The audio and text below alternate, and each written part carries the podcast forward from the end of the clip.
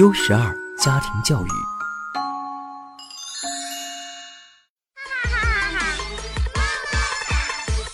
这里是熊孩子那些事儿。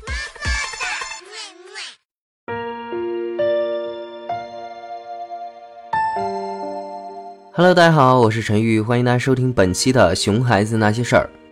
那我们这一期继续来听听彭林老师和我们分享的故事。在经历一些事之前，我不认为教会孩子，如果那个一直站在你身后的人离开了，该怎么办？这件事有多重要？还自以为是的认为这件事和独立其实就是一件事。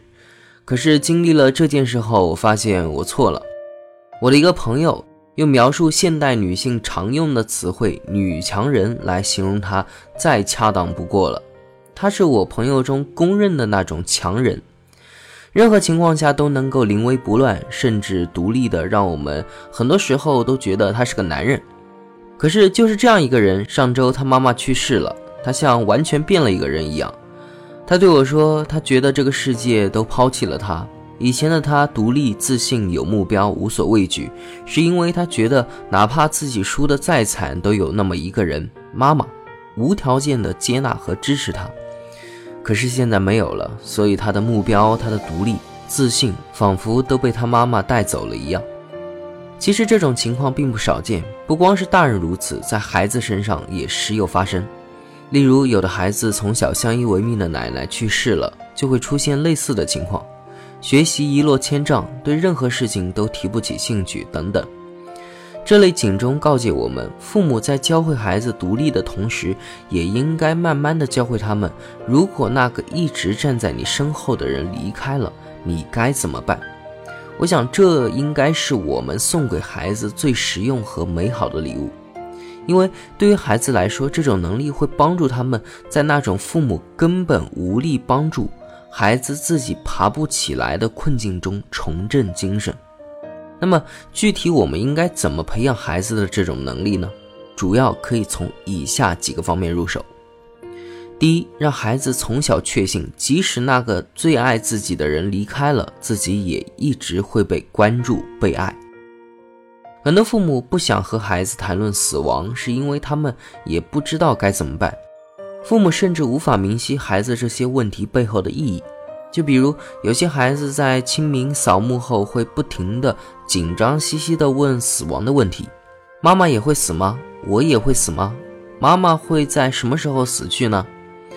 看到他们的紧张和焦虑，身为父母的我们也变得紧张，甚至觉得告诉他们死亡的存在是一种错误。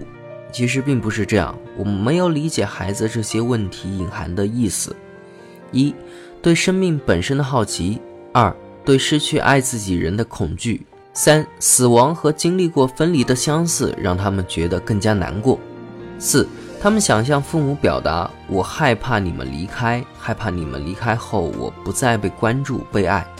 所以呢，父母的关注的重点应该放在让孩子从小就确信，即使最爱自己的人离开了，自己也会一直被关注、被爱着。可以用言语不断的强化孩子的信心，也可以用事例来向孩子证明。例如，爷爷奶奶走了，有爸爸妈妈爱你；爸爸妈妈走了，还有你今后的老公、老婆和孩子爱你等等。第二。关注和理解孩子对死亡相似经历的恐惧，帮助孩子掌握排解消极情绪的方法。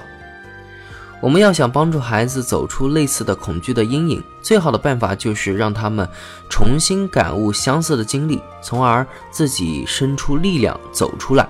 因此，父母不要忽视平时与孩子分离时的点滴，鼓励他们说出、表达出自己恐惧的情况，帮助他们体验和。分析，重新尝试，并且感悟，这样的反复练习会让孩子逐渐强大起来。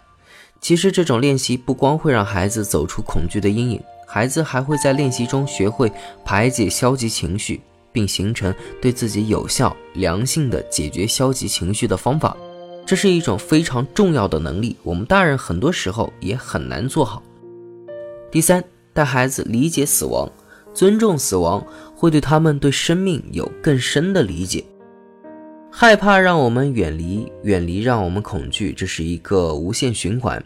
最好的解决方法就是打破、接近、了解、尊重，这样会显著消除我们的恐惧心理。